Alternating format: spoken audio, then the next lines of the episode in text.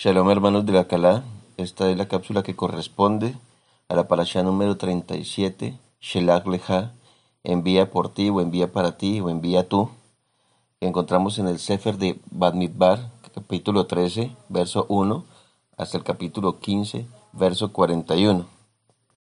En el verso 2 se manifiesta el nombre de esta parasha, envía por ti o para ti, o envía tú, le dice el creador a Moshe. ¿Por qué esa orden? Pues porque el creador no tiene necesidad de mandar espías para que verifiquen si la tierra que le prometió al pueblo de Israel es una tierra adecuada. Entonces por eso la orden es para Moshe. Si ustedes quieren verificar, pues envía tú o envía por, envía por ti o envía para ti. Y efectivamente así se hizo con el desagrado del Creador, que ya lo manifiesta más adelante, esta actitud del pueblo no fue de su agrado.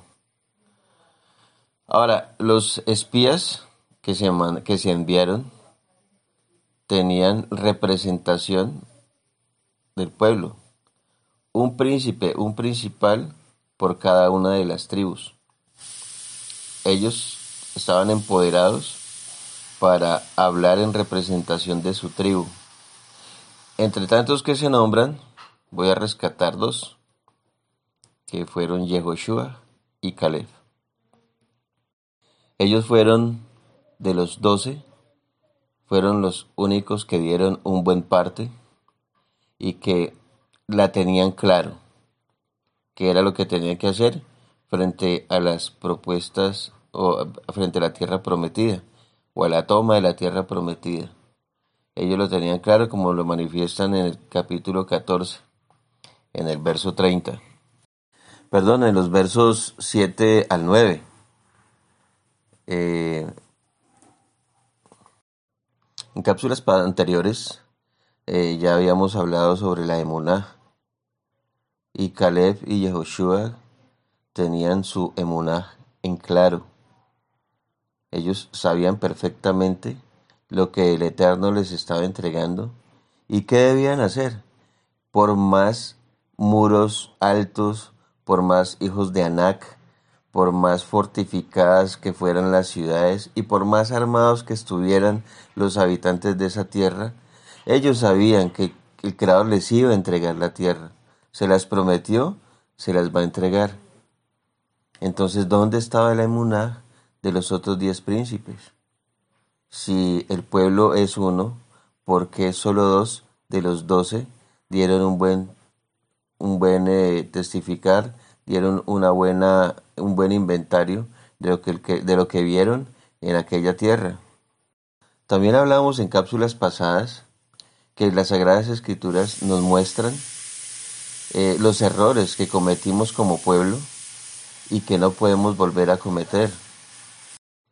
Por estos días, nuestra emuná también va a ser probada. Ya empezamos, ya empezamos a poner a prueba nuestra emuná. Cuando se nos desacomodó el trabajo, cuando se nos desacomodó las relaciones eh, sociales, las relaciones familiares y todo tipo de relación. Y la incertidumbre de lo que nos espera va a poner a prueba en gran manera nuestra emuná. En la parasha inmediatamente anterior, Bejaloteja, el Creador nos muestra en las Escrituras la enseñanza de la nube. ¿Cuál era la posición de la nube si no eran los Shamaim? Y nos invita a estar mirando hacia los Shamaim, porque la nube indicaba desde los Shamaim el tiempo de moverse y el tiempo de parar. Era eh, la nube aquel instrumento usado por el Creador para probar la eh, docilidad del pueblo en cuanto a, a movernos. Entonces, ¿por qué se nos olvida tan rápido como pueblo los milagros y prodigios con los que el Eterno nos sacó de Mitzrayim y nos protege y nos guarda en este trasegar por el desierto? Esa era otra enseñanza de las cápsulas anteriores. Es tiempo que a diferencia de los doce príncipes, de los espías, de los diez que dieron un mal testificar de la tierra, miremos todos los sucesos y acontecimientos que vienen con ojos espirituales, con los ojos puestos arriba, en la nube, con los ojos buscando siempre quién es quién es nuestro guardador, nuestro protector. Los ojos naturales, dejémoslos con los Goim, con las personas que no están espiritualizando este tipo de situaciones, que constantemente ponen a prueba nuestra emuná, y solo los que sabemos dar lectura a estos acontecimientos que vienen de parte del Creador, o que al menos nuestro Padre Creador lo permite, no olvidar tan fácilmente que Él es el que nos guarda, que Él es el que nos protege, que sobre su pueblo hay promesa y que Él, fiel en su fidelidad, la va a cumplir. Así nosotros seamos infieles y no la cumplamos. De alguna manera, Él no va a faltar a su palabra. No hay por qué desfallecer.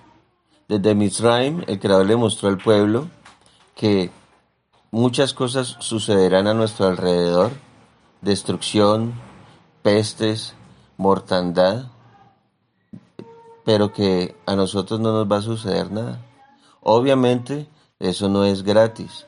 Esa protección, esa, ese guardarnos y esa bendición de contar con Él es solo a los que nos esforcemos por mantener en Kedusha, apartados para Él.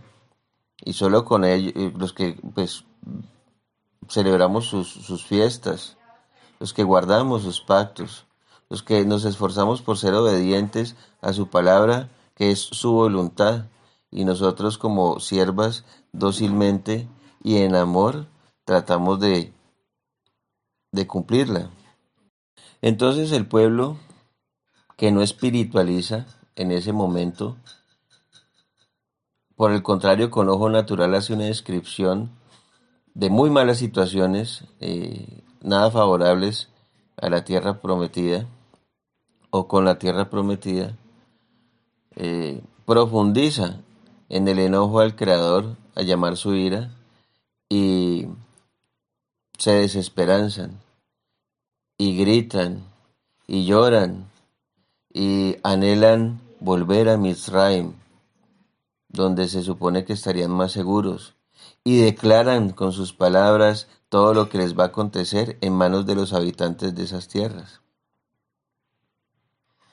y proceden aún más a irar al Creador, murmurando, murmurando contra la situación, murmurando contra Moshe y Aarón, y tratando de gestar una lapidación a Caleb y Yehoshua, los únicos dos principales que dieron buen parte de la tierra, que invitaron a subir y, a recibir de, manos del Creador esa tierra, porque seguros estaban que el Creador les iba a entregar a esos pueblos. Entonces viene la sentencia del Creador. Morirán en el desierto, no entrarán a la tierra. Un día, un año, por cada día de estadía en la tierra prometida, un año de castigo, 40 días, 40 años.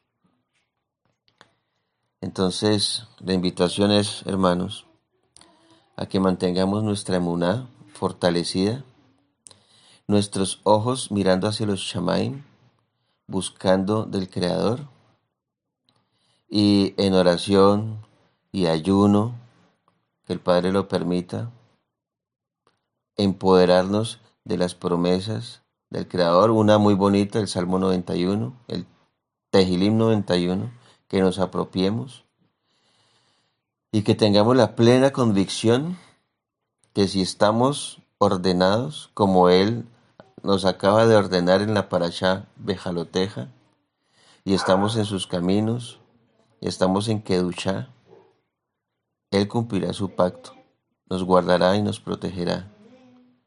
Los ojos naturales ya no son más con nosotros. Es hora de que miremos ya con los ojos espirituales, para no cometer errores. er, eh, ojos naturales que nos llevan al hierro. Entonces, ojos espirituales para los Benei de Israel, para los Benei de la Calá, la misión, y para todos los Benei de Israel disgregados por las naciones. Que tengamos un bendecido día, que el Creador se derrame en bendiciones el día de hoy. Shavuot